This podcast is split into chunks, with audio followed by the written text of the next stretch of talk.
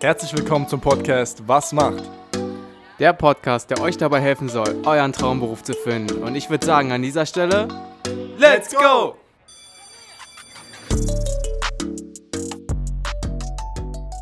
Täglich kümmern sich mehr als 2700 Beschäftigte um rund 3500 Inhaftierte in den acht Berliner Justizvollzugsanstalten.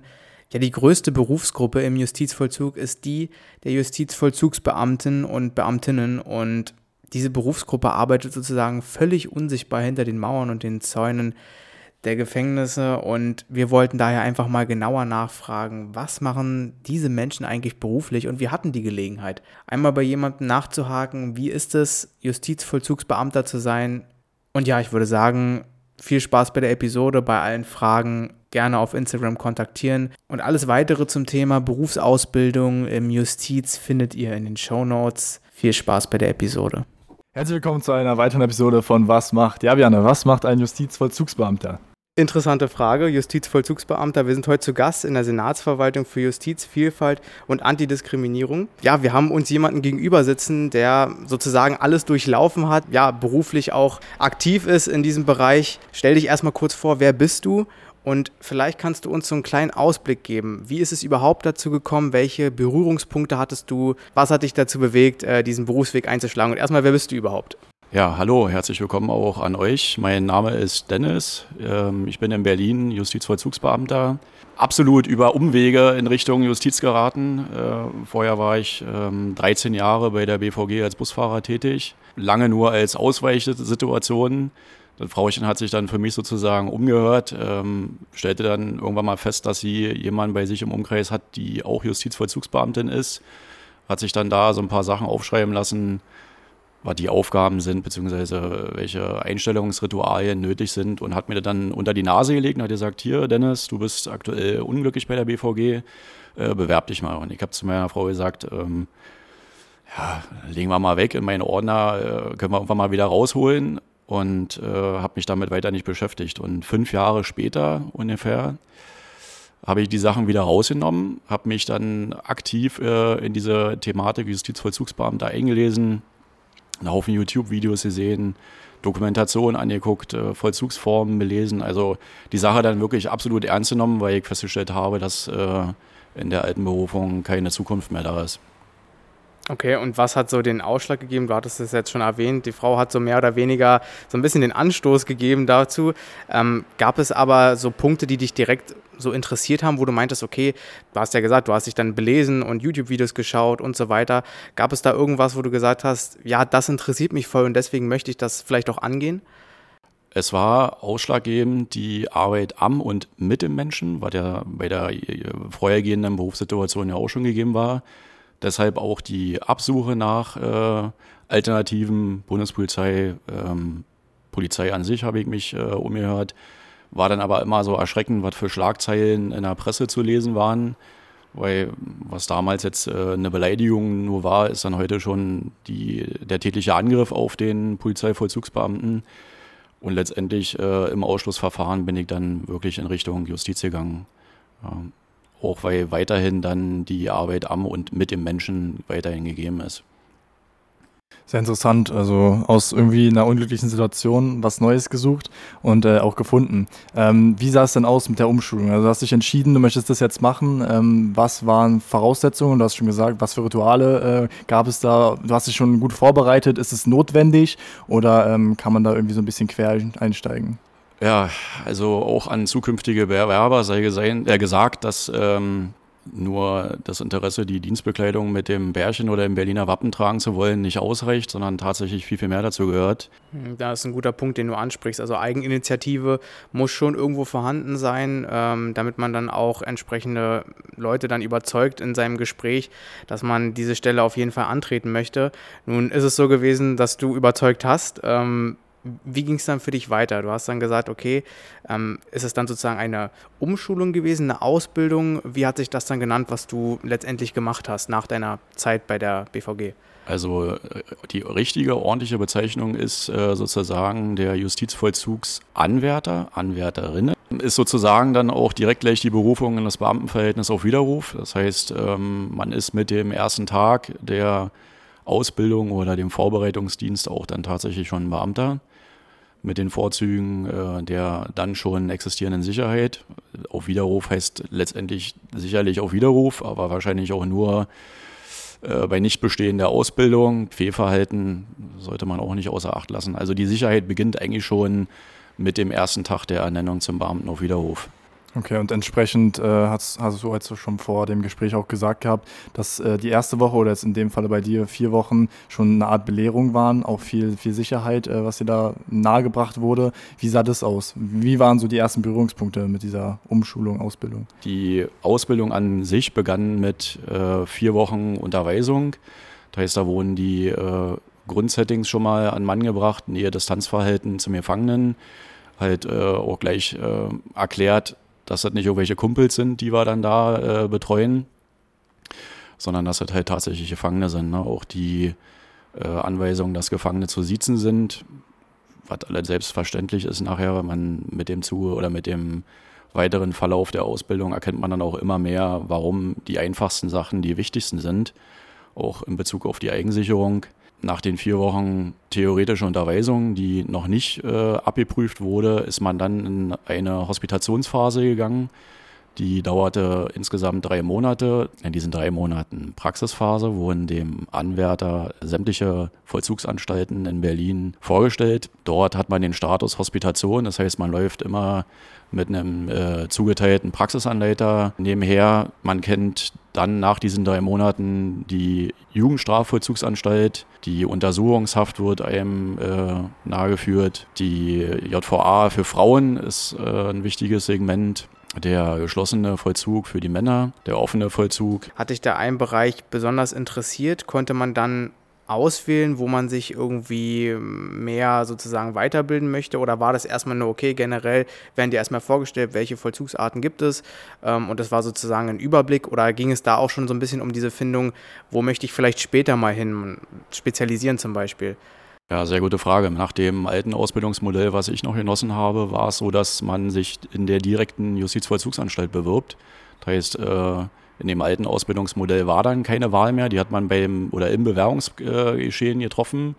Aber das neue Ausbildungsmodell ist so gegliedert, dass die Bildungsstätte Justizvollzug im Plötzensee die Hand über jeden Bewerber und Anwärter hat und äh, letztendlich dann im weiteren Verlauf der zwei Jahre Vorbereitungsdienst dann Anstalten ihr Votum abgeben können, aber der Anwärter selber auch. Also wenn jemand jetzt äh, in Bezug der oder im Verlauf der Ausbildung feststellt, die Justizvollzugsanstalt oder der Bereich, äh, der sagt mir mehr zu, dann hat er die Möglichkeit zu wählen, ja.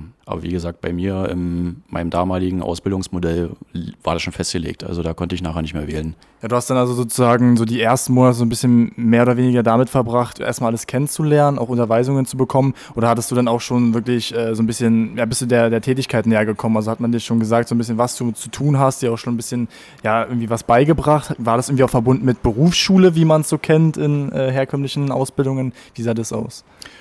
Also generell ist die äh, Ausbildungssituation immer in praktische und theoretische Phasen gegliedert. Man beginnt äh, immer mit einer Theoriephase, um praktisch dem Anwärter erstmal die grundsätzlichen Sachen beizubringen. Danach folgt eine praktische Phase, das sind die sogenannten Praktikas. Nach dem benoteten Praktikum geht es dann wieder in eine Theoriephase und nach der Theoriephase, die dann aber immer wieder dann auch abgeprüft wird, das heißt, dann werden dann immer Leistungsfortschritte abgeprüft und äh, benotet folgt dann auch wieder ein Praktikum. also so, dass gesammelt gesagt werden kann, dass die praktische Phase der ganzen Ausbildung doch überwiegt, was natürlich wichtig ist. also natürlich ist auch wichtig, was ist das Strafvollzugsgesetz, äh, weil das ja sozusagen äh, unsere Fibel für alles ist. nichts geht ohne das Strafvollzugsgesetz und das Jugendstrafvollzugsgesetz. Gleich ganz interessant da anzuknüpfen. Die Theorie war sozusagen weniger als dann die Praxis. Aber was hast du in der Theorie mitnehmen können? Ähm, oder was gab es da Unterteilungen auch in Fächer? Du hast gerade gesagt, Strafvollzugsgesetzbuch zum Beispiel war wahrscheinlich in der, in der Theorie ähm, sehr oft durchgenommen worden, sozusagen, dass man da ähm, dann auch einen Überblick hat. Aber gab es noch so eine Unterteilung von Fächern, die ihr dann noch, du hattest es schon angesprochen, so Schutz gleich am Anfang, dass man die, den Abstand zu den äh, Gefangenen sozusagen bewahrt. Das war eine Unterweisung, die du ganz am Anfang auch bekommen hast. Aber welche Unterteilung gab es noch in der Theorie? Wie gesagt, das Jugendstrafvollzugsgesetz ist unsere Fibel für alles. Alles, was wir im Strafvollzug machen, machen müssen, machen dürfen, ist sozusagen in diesem Strafvollzugsgesetz Berlin äh, gegliedert. Ähm, unter anderem gab es noch die Fachgebiete Strafgesetzbuch, was natürlich auch wichtig ist. Für den zukünftigen Berufsanfänger ist es natürlich auch wichtig zu wissen, wo sind äh, die Voraussetzungen, um überhaupt äh, in den Strafvollzug zu gelangen als Gefangener. Ne? Deshalb auch, welche Straftatbestände sind strafbar. Zu dem Strafgesetzbuch an sich wird auch nachher die Strafprozessordnung behandelt im späteren Ausbildungsverlauf, der dann wiederum erklärt, wie kommt es für den Betroffenen zur Straftat, die dann wiederum bei Gericht sozusagen verhandelt wird und später dann zur Verurteilung und der Strafvollstreckung. Hört sich jetzt sehr trocken an, sind aber tatsächlich Fachgebiete, die sind äh, weitreichend, gehen komplett über die zwei Jahre des Vorbereitungsdienstes. Nichtsdestotrotz gibt es auch noch äh, sehr andere wichtige Fächer. Das ist der allgemeine Vollzugsdienst an sich. Wird sehr oft von Dozenten unterrichtet, die selber im allgemeinen Vollzugsdienst tätig sind umfasst die komplette Arbeit im Vollzugsdienst, beginnt tatsächlich äh, an der Pforte mit dem äh, Schlüssel in Empfang nehmen, geht dann weiter in sämtliche Steps, die dort den ganzen Tagesablauf bestimmen, die halt dann nochmal das richtige und vernünftige rechtskonforme Handeln dann nochmal beibringen. Deutsch ist auch ein Fachgebiet, auch sehr wichtig. Gerade das grammatikalische, orthografische, äh, um später dann dienstliche Meldungen. Man ist dazu verpflichtet, wenn ein Fehlverhalten auftritt oder Ungereimheiten im Vollzug sind, äh, dies dienstlich anzuzeigen beim Anstaltsleiter in schriftlicher Form. Sollte tatsächlich dann auch in vernünftigen Deutsch dann niedergeschrieben sein. Politische Bildung auch eine wichtige Thematik, war sehr, sehr trocken, muss ich dazu sagen, ehrlicherweise. Sozialwissenschaften, auch ein sehr wichtiges Thema, wird wirklich von klein an bis äh, zum Z wird alles durchdebattiert. Äh, Wie wird jemand straffällig? Auch ein sehr wichtiges Thema, um halt ein besseres Gespür dazu, für, dazu bekommen, äh, warum jemand überhaupt straffällig wird. Ja. Und ja, okay, das ist interessant, dass sozusagen auch im Zuge der Ausbildung ähm, so ein bisschen, ja, nicht nur, wie verhalte ich mich, sondern woher rührt vielleicht einiges oder welchen Hintergrund hat es, dass jemand oder wie wird jemand straffällig? Also das war mir jetzt zum Beispiel gar nicht so bewusst, dass das ähm, auch im Zuge der Ausbildung wirklich so dann auch thematisiert und behandelt wird. Ähm, vielleicht gleich nochmal eine kurze Zwischenfrage. Was war dein Lieblingsfach? Hattest du da irgendwie was, was dir am, am meisten lag, wo du gesagt hast, boah, da sehe ich mich voll drin, ich äh, schreibe da irgendwie immer Einsen oder keine Ahnung? Ach, Lieblingsfach würde ich es jetzt nicht nennen. Es gab schon eine Sparte an äh, Fachgebieten, die eben doch besser gelegen haben. Also allgemeiner Vollzugsdienst ähm, war schon wirklich ein sehr, sehr wichtiges Fachgebiet. Ich möchte auch sagen, dass wenn jemand dort sich nicht irgendwie findet in dieser äh, Fachrichtung, dann kann man schon fast sagen, dann ist die Berufsrichtung, die man gewählt hat, dann doch nicht die richtige, weil aus meiner Erfahrung und aus äh, Kollegen aus dem gleichen Lehrgang war es so, dass wenn man selbst keine Vorbereitung oder kein Lernen an diesem Fachgebiet äh, rangesetzt hätte, doch da mindestens mit einer 2 oder einer 3 bestanden hätte, wenn einem die neue Berufung liegt. Ja, sind viele Sachen aus dem Bauch zu entscheiden. Dann mit einem Abgleich ist es rechtskonform, aber man kann schon sagen, dass diese äh, Fachrichtung auch Spaß macht, weil die Fachrichtung Allgemeiner Vollzugsdienst halt äh, elementar und alles bestimmt in dieser Ausbildung. Ja, in Deutsch, okay, also Deutsch liegt mir auch, mag ich, ist ein Fach. Ich bin ein kleiner Krümelkacker, was so die Kommasetzung angeht und auch das grammatikalisch richtige äh, Aussprechen und auch Schreiben. Sozialwissenschaften, hatte ich vorhin gesagt, ist auch ein sehr wichtiges Fachgebiet, auch ein sehr wichtiges. Die Fallarbeit dann nachher, also gerade im Bezug auf die Vorbereitung zur Prüfung, es werden dann Fälle präsentiert, die sind mehrere Seiten lang, fünf bis sechs in denen ja, ein erfolgreich Straffälliger, wenn man das so sagen kann, äh, auffällt und dann halt wirklich von der Geburt an klein alles in diesem Fall erklärt wird und das danach geht, wie man ihn dann anbindet, ne? um sozusagen in Bezug auf die Resozialisierung, also ihn wieder in die richtige Bahn zu bringen, wo man ihn dann anbindet, ja, dass er halt zukünftig nicht wieder straffällig wird. Ist ein sehr, sehr interessantes Fachgebiet. Ja, cool. Also wir haben uns jetzt schon lange äh, bei, der, bei der Ausbildung aufgehalten. Wie sah denn so die, der Abschluss aus? Also was wurde abgefragt? Was musstest du machen? Du hast gesagt, Ausbildung war ein großer Teil Praxis, wahrscheinlich dann auch in der Abschlussprüfung. Ähm, was musstest du da machen? Also die Abschlussprüfung oder beziehungsweise die Prüfungen, die sich dann in Richtung, also bei Bestehen in Richtung Urkundenübergabe dann befassen, äh, sind unter anderem das einsatztaktische Training, was äh, unterrichtet wird, was aber wiederum auch eine Voraussetzung ist, äh, um weiter in diesen Prüfungsablauf zu geraten. Ja, einsatztaktische Training bezieht sich eher darauf, ähm, dass man im Vollzug, wenn es dann doch mal zu einer Situation kommt, wo man dann doch in Richtung äh, Selbstverteidigungshandlungen geht, also damit ist jetzt nicht die Selbstverteidigung gemeint mit Waffen oder mit Hilfsmitteln der körperlichen Gewalt, sondern tatsächlich eine Situation, die uns auch draußen wahrscheinlich antreffen würde, dass es irgendwie zu einer Situation kommt, wo es körperliche Auseinandersetzungen nachher gibt. Da werden dann diese Reaktionen trainiert, wo man dann aber wieder unterscheiden muss zwischen Theorie und Praxis oder beziehungsweise von dem praktischen Ausbilden in der äh, Anstalt. Es wird nachher nie so äh, vernünftig ablaufen in, in der Selbstverteidigung, wie man es gelehrt bekommen hat. Ne?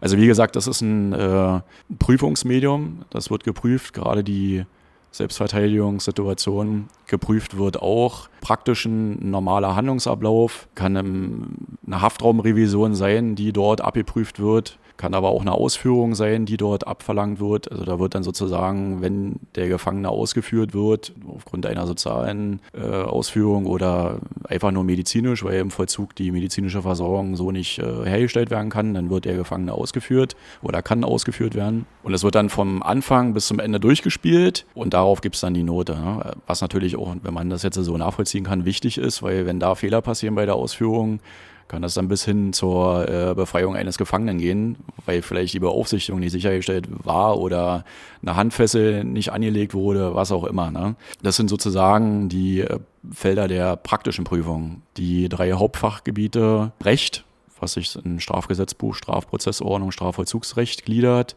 ist ein Prüfungsszenario. Theoretisch geht vier Stunden. Sozialwissenschaften wird äh, in vier Stunden theoretisch abgeprüft. Und nichtsdestotrotz, das äh, wichtigste Fach Sozialwissenschaften, was ich vorhin erwähnt hatte, ist auch ein Prüfungsfach. Früher war in meinem Ausbildungsmodell nur Sozialwissenschaften ein Sperrfach, also das musste mit mindestens äh, vier Notenpunkten bestanden werden. In den heutigen neuen Modell ist es, dass alle drei Fachgebiete Sperrfächer sind. Die müssen mit mindestens vier Notenpunkten bestanden werden. Man muss dazu sagen, in dieser Prüfungsphase werden nicht die letzten drei Monate abgefragt, sondern dann geht es tatsächlich wirklich um alle zwei Jahre. und das kann sehr stressig werden, aber derjenige, der sich zukünftig bewirbt, muss sowieso erfahren sein in Stresssituationen, weil der halt im Vollzug immer wieder mal zu solchen Situationen kommt. Also ist kein Zuckerschlecken, aber die zwei Jahre, die schafft man. Und immer Step by Step ist der eine Punkt geschafft, dann wirst du automatisch zum nächsten zugelassen. Hakt es irgendwo und du hast ähm, die Situation nicht bestanden, dann äh, ja, muss man halt sich dann nochmal nachprüfen lassen. Also da wird man nicht irgendwie in einen kalten Brunnen mit Wasser gefüllt reingeworfen, sondern man kriegt die Möglichkeit dann dort nochmal sich nachschulen zu lassen und dann nochmal in die zweite Phase zu gehen. Ja, bevor wir jetzt äh, vielleicht auch zur Gegenwart dann übergehen ähm, und zur Kernfrage kommen, was du jetzt wirklich beruflich dann den ganzen Tag machst, vielleicht nochmal so ein bisschen gebündelt ähm, einen Überblick, dass wir den jetzt nochmal festhalten für die Ausbildung, weil du es ähm, erwähnt hattest, dass, ähm, also zwischendurch glaube ich erwähnt hattest, dass 21 Jahre ähm, das äh, Alter ist, ab dem man sich bewerben kann oder ab dem man auch diese Ausbildung antreten kann. Die Dauer der gesamten Ausbildung hatten wir jetzt glaube ich so auch noch nicht besprochen. Du meintest glaube ich zwei Jahre. Richtig, der genau. Vorbereitungsdienst geht zwei Jahre. Richtig, genau, genau dass wir da vielleicht nur noch mal äh, kurz zusammenfassen, welche äh, ja, Gegebenheiten sein müssen, damit man sich bewerben kann. Ja, also die Voraussetzung, um überhaupt in den Vorbereitungsdienst zu gelangen, äh, ist die deutsche Staatsbürgerschaft. Ähm, der äh, Schulabschluss ist äh, wichtig, also der erlangte MSA. Der Hauptschulabschluss kann äh, auch in den Vorbereitungsdienst gelangen. Allerdings muss eine abgeschlossene Berufsausbildung vorgewiesen werden. Äh, für die abgeschlossene Berufsausbildung kann auch als Ersatz der Soldat auf Zeit jedoch mindestens vier Jahre okay. fungieren. Und dann in, in jedem Fall aber die zwei Jahre. Oder kann man da irgendwie, also in vielen Berufen ist es ja möglich, oder in vielen Ausbildungen, dass man verkürzen kann. Gab es bei dir eine Möglichkeit, dass du verkürzen, also zum Beispiel aufgrund guter Noten, ähm, kannst du sagen, du kannst das verkürzen oder ist es in dem Bereich einfach auch gar nicht möglich, weil alle äh, theoretischen Aspekte so wichtig sind und auch die praktischen, dass man eben das durchlaufen muss. Richtig, also verkürzen kann man die äh, Zeit der Ausbildung bzw. Vorbereitungsdienst nicht, weil macht wirklich auch gar keinen Sinn, weil das Wissen, was dort vermittelt wird und auch die praktische Erfahrung, das ist so wichtig, äh, dass wenn man von anderthalb Jahren als Ausbildungszeit reden würde, man gar nicht sozusagen äh, vollumfänglich ausgebildet werden kann. Also es fehlt denn definitiv was. Ja, wie Bernd schon gerade angesprochen hat, ähm, kommen wir zur Kernfrage. Ja, was macht denn jetzt nun eigentlich so alltäglich wirklich ein äh, Justizvollzugsbeamter? Wie sieht dein Alltag aus? Ja, man muss dazu sagen, man spricht als Justizvollzugsbeamter in den Kernaufgaben vom äh, Betreuen der Gefangenen, das äh, Versorgen und äh, nichtsdestotrotz, das, was nicht vergessen werden darf, ist das Beaufsichtigen der Gefangenen. Ähm, klingt erstmal so sehr lapidar, diese drei Fachbegriffe, beginnt halt tatsächlich damit, dass der Gefangene einer Struktur im Vollzug untergeordnet wird, ist, muss man nochmal ein bisschen ausholen, auch wichtig. Äh, dass ein Gefangener straffällig geworden ist, hat sehr oft was damit zu tun, dass er keine Struktur hat, ähm, zu Hause ausschläft, irgendwann um zwölf wach wird, möglicherweise äh, BTM konsumiert oder ähm, alkoholisiert, äh, dann das nächste Bier wieder aus dem Kühlschrank holt. Jedenfalls damit beginnt sozusagen diese Struktur der Gefangene, die Gefangenen wird um 6 Uhr sozusagen einer Lebenkontrolle unterzogen, auch Bestandskontrolle. Also es wird nicht nur geguckt, ob der Gefangene da ist, sondern es wird auch geguckt, ob er wirklich auch noch am Leben ist. Gefangene, die dann einer Arbeit nachgehen, werden dann sozusagen ja, in das Arbeiterausrücken zugeführt. Gefangene, die ihrer Arbeit im Haus nachgehen, verrichten ihre Arbeit als Hausarbeiter was unter anderem dann auch im kompletten Tagesgeschehen beaufsichtigt wird, ob die Arbeit verrichtet wird. Sind die Arbeiter ausgerückt? Ist natürlich nicht äh, die Arbeit für uns erledigt, sondern tatsächlich geht es dann in die richtige Arbeit als Justizvollzugsbeamter, nämlich die sogenannten Haftraumrevisionen, die durchzuführen sind, was sozusagen der Aufrechterhaltung der Sicherheit und Ordnung dient im Strafvollzug. Hafträume revidieren bedeutet, dass die Habe des Gefangenen, also wenn der Gefangene selber auch anwesend ist, der Gefangene durchsucht wird und dann halt dort unter vorgegebenen sieben Punkten unter anderem Haftraummobiliar die Wäsche des Gefangenen wird dort durchsucht oder kontrolliert. Die verbotenen Gegenstände werden durchsucht. Ja, also das ist mit einer der Hauptaufgaben auf dem Vormittag. Aufgaben sind es aber auch der Fürsorge nachzugehen in Bezug auf die Gefangenen. Das heißt, wenn der Gefangene am morgendlichen Ablauf äußert, dass er Gebrechen hat, ihm nicht gut geht, Zahnschmerzen hat oder was auch immer, dann ist das auch die Aufgabe, dass wir den Gefangenen dann den medizinischen Dienst der Justizvollzugsanstalt vorstellen. Die Versorgung im Mittagsablauf äh, wird dann durch den Justizvollzugsbeamten die Mittagskostausgabe beaufsichtigt. Beginnt damit, dass der Gefangene oder die Gefangenen die Mittagskost reinbringen in das Haus, die Vollzähligkeit überprüft wird. Also nicht, dass dann, wenn 40 Gefangenen äh, Essen vorgesehen sind, schon drei fehlen ist kontraproduktiv, bringt äh, Unruhe, deshalb muss auch dieser Vorgang beaufsichtigt werden. Ist dann die Versorgungssituation durch, kommt es gegen 13 Uhr zum Mittagseinschluss. Der ist deshalb wichtig, weil zwischen 13 und 15 Uhr die, der Wechsel zwischen Früh- und Spätdienst stattfindet und dort ähm, Vollzugsgeschehen Ruhe reinzubringen und die Übergabe zu bewerkstelligen, gibt es diesen Mittagseinschluss. Um 15 Uhr werden die Gefangenen dann wieder in den sogenannten Aufschluss begeben, wo dann die Freistunde durchgeführt wird. Später gibt es eine Zählung nach durchgeführter Freistunde. Die Zählung bedeutet wieder die sogenannte Bestandskontrolle, überprüfen, ob die Anzahl der Gefangenen in den jeweiligen Häusern noch richtig ist. Später dann, wenn die Freigabe kam, wird gegen 17 Uhr wieder der Aufschluss vollzogen und dort dann die Postausgabe realisiert. Das heißt, der Gefangene kommt in den Gruppenbetreuerbüros, je nachdem, wie viele Etagen die Häuser haben. In dem jetzigen Haus, in dem ich tätig bin, sind es zwei Etagen. Das heißt, zwei Gruppenbetreuerbüros werden besetzt und dort wird dann die jeweilige Post ausgegeben, Schreiben vom Justizvollzug, die wichtig sind. Und da finden aber auch sehr oft dann die sogenannten Gespräche statt, ne, die wichtig sind. Also es ist dann nicht so, dass man da immer von der Stange den Gefangenen dort sozusagen betreut, sondern da kommt der Gefangene auch mal rein, möchte zwischenmenschlich sich unterhalten, ähm, sind dann auch manches Mal Erfolgserlebnisse, wenn man einen Gefangenen über mehrere Jahre begleitet und ein Gefangener dann irgendwann mal zu dir reinkommt und sagt, hier, äh, ich habe das jetzt mal alles so gemacht, wie Sie mir den Tipp gegeben haben und ich kann Ihnen sagen, das ist der richtige Weg. Ich freue mich da ganz doll drauf und ja, gibt es nicht allzu oft, muss man ehrlich sagen, kommt aber vor. Ja, ich denke, wenn ich ganz kurz unterbrechen darf, ich denke aber genau das ist äh, auch so dieses Schwierige, weil du ganz am Anfang vom Podcast auch gesagt hast, ähm, immer unter dem Ähm, also man muss immer bedenken, es sind äh, nicht, du meintest, es sind nicht die Freunde von einem sozusagen, ne? Aber wenn man eben jemanden, einen Gefangenen zum Beispiel über mehrere Jahre auch begleitet und ähm, auch den Fortschritt äh, sieht von dem Gefangenen, glaube ich, ist es da dann irgendwo ja sehr viel Feingefühl, was ihr wahrscheinlich über die Jahre dann irgendwie euch aneignet, ja, wie ich dann damit umzugehen habe, dass ich eben nicht zu, zu leichtsinnig werde und aber trotzdem dem Gefangenen spüren lasse, okay, der Erfolg ist, äh, ist es richtig oder beziehungsweise er ist auf dem richtigen Weg.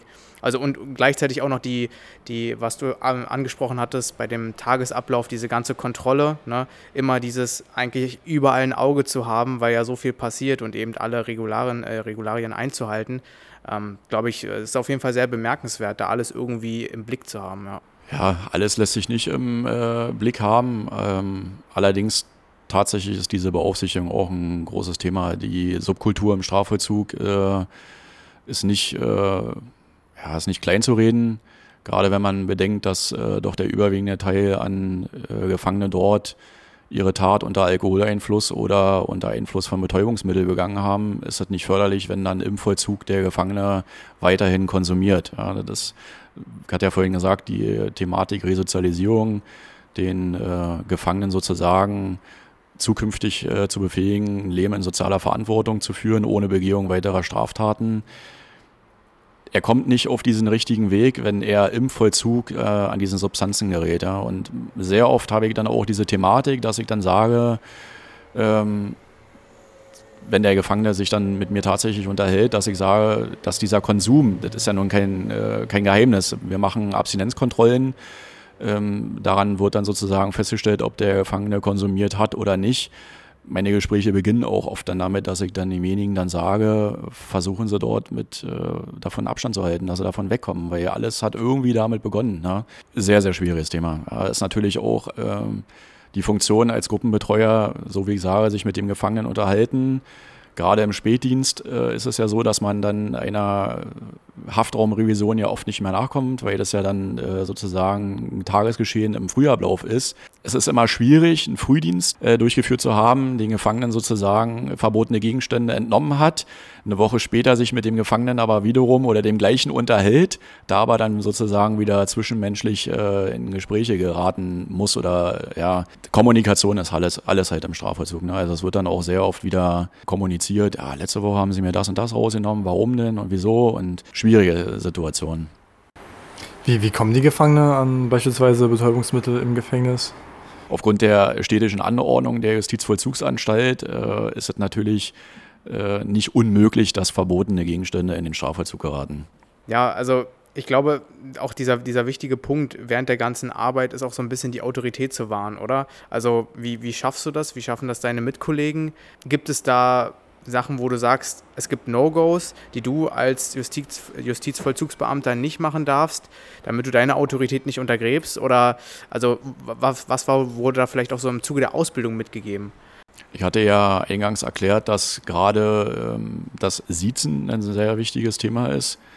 Man gibt ja doch, wenn man sich duzen würde, doch äh, ein unheimliches äh, Stück einer Privatsphäre ab und dann würde automatisch irgendwann diese Kumpelbasis dann äh, auftauchen. Also das ist, ich glaube, das wäre eine Situation, die würde dann immer in die negative Richtung gehen. Also tatsächlich fängt das Siezen äh, an äh, in dieser Sicherheit. Wichtig ist auch der bestimmte höfliche Ton, aber auch durchsetzungsstark.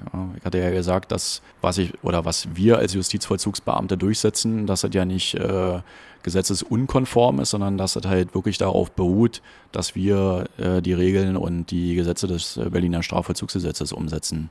Ja, da wir jetzt ja auch in der Zeit schon äh, ein bisschen vorangeschritten sind, ähm, ist es vielleicht auch noch ganz gut, so ein bisschen so die, diese Rahmenbedingungen zu erwähnen, auch äh, in Bezug äh, vielleicht auch auf die Ausbildung. Das sind so Themen wie zum Beispiel die Arbeitszeit, und du hast es jetzt schon auch angesprochen, es gibt so dann ja, richtige Übergaben zwischen den äh, Kollegen, dann zwischen Früh- und Spätschicht. Ein Überblick über die Sachen wie zum Beispiel Arbeitszeit, ähm, Entlohnung, je nachdem, was du sagen kannst, darfst und ja, vielleicht auch die Urlaubstage.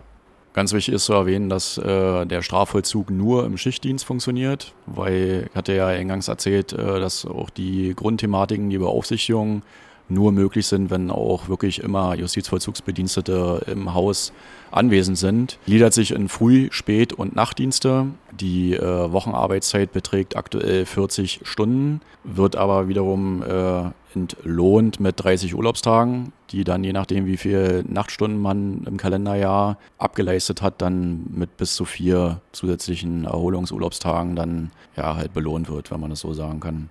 Es gibt einen AZV-Tag, der sich Arbeitszeitverkürzung nennt. Den gibt es einmalig pro Kalenderjahr. Das ist ein sehr wichtiger Tag, an dem man Behördengänge erledigen kann.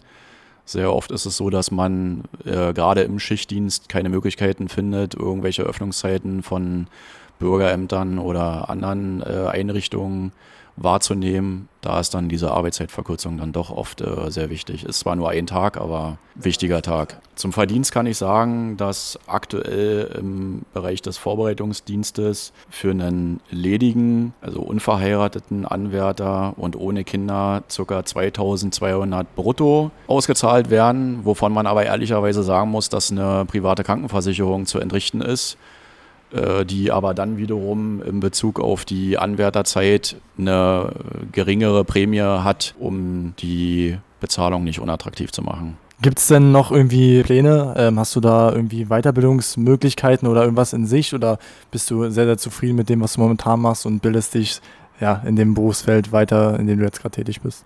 Ja, da kommt man zum Thema Lebenserfahrung. Ähm, bis jetzt habe ich das erstmal erreicht, was ich erreichen wollte. Gerade im fortschrittlichen Alter ist man dann doch noch froh, dass man äh, die theoretischen Aspekte in, in den Kopf reinkriegt. Für mich ist tatsächlich erstmal wichtig, gesund bleiben, muss man dazu sagen. Äh, nichtsdestotrotz kann man aber sagen, dass äh, der Berliner Strafvollzug auch äh, Weiterbildungsmöglichkeiten bereithält. Es ist, wenn man sich wirklich nicht doof anstellt, fast immer möglich, in eine Schichtleiterstelle zu geraten. Weiter in dem gehobenen äh, Dienst wäre der Vollzugsdienstleiter möglich. Andere Situationen Berufsfelder sind dann wirklich nur noch zu erreichen, wenn man ein äh, Studium nebenbei erledigt und dann dort, soweit Planstellen da sind, äh, leitende Tätigkeiten aufnimmt. Ja, so zum, zum Abschluss des Podcasts. Ist es immer noch ganz interessant, wenn du uns vielleicht ja so ein paar Tipps, die du mit an die Hand geben könntest für jetzt Zuhörer, die sich vielleicht denken, ähm, weil du bist ja sozusagen ein super Beispiel, dass man auch als Quereinsteiger, wenn man also schon mal eine Ausbildung gemacht hat oder auch schon etliche Jahre Berufserfahrung woanders gesammelt hat, dass man selbst dann noch sagen kann, hey, ähm, ich möchte umschulen, ich möchte das machen. Oder eben für junge Leute, die jetzt irgendwie 21 sind oder gerade 20 und dann sagen, ich möchte das unbedingt machen. Was würdest du den, den Menschen mit an die Hand geben? Welche Skills braucht es auf jeden Fall oder was sollte man gar nicht mitbringen, wenn man diesen Berufsweg einschlagen möchte? Gibt es da vielleicht so ein, zwei Sachen, die du uns irgendwie nennen könntest? Ja, also definitiv äh, sollte man, bevor man sich für diese Berufung äh, bewirbt, erstmal die charakterliche Eignung der eigenen Person feststellen. Ich hatte vorhin gesagt, die Belastungsfähigkeit, die ist eine sehr wichtige Thematik.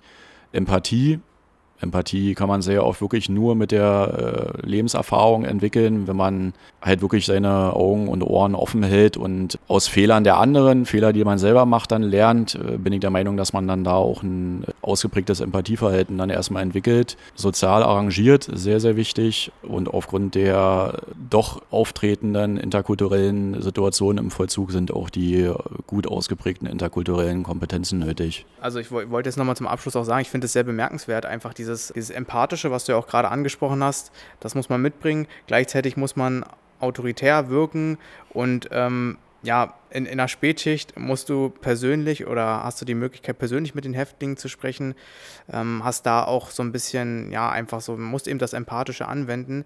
Dann in, in der Frühschicht musst du wiederum ähm, ja, autoritär sein, dein, dein, deine, also dich durchsetzen können.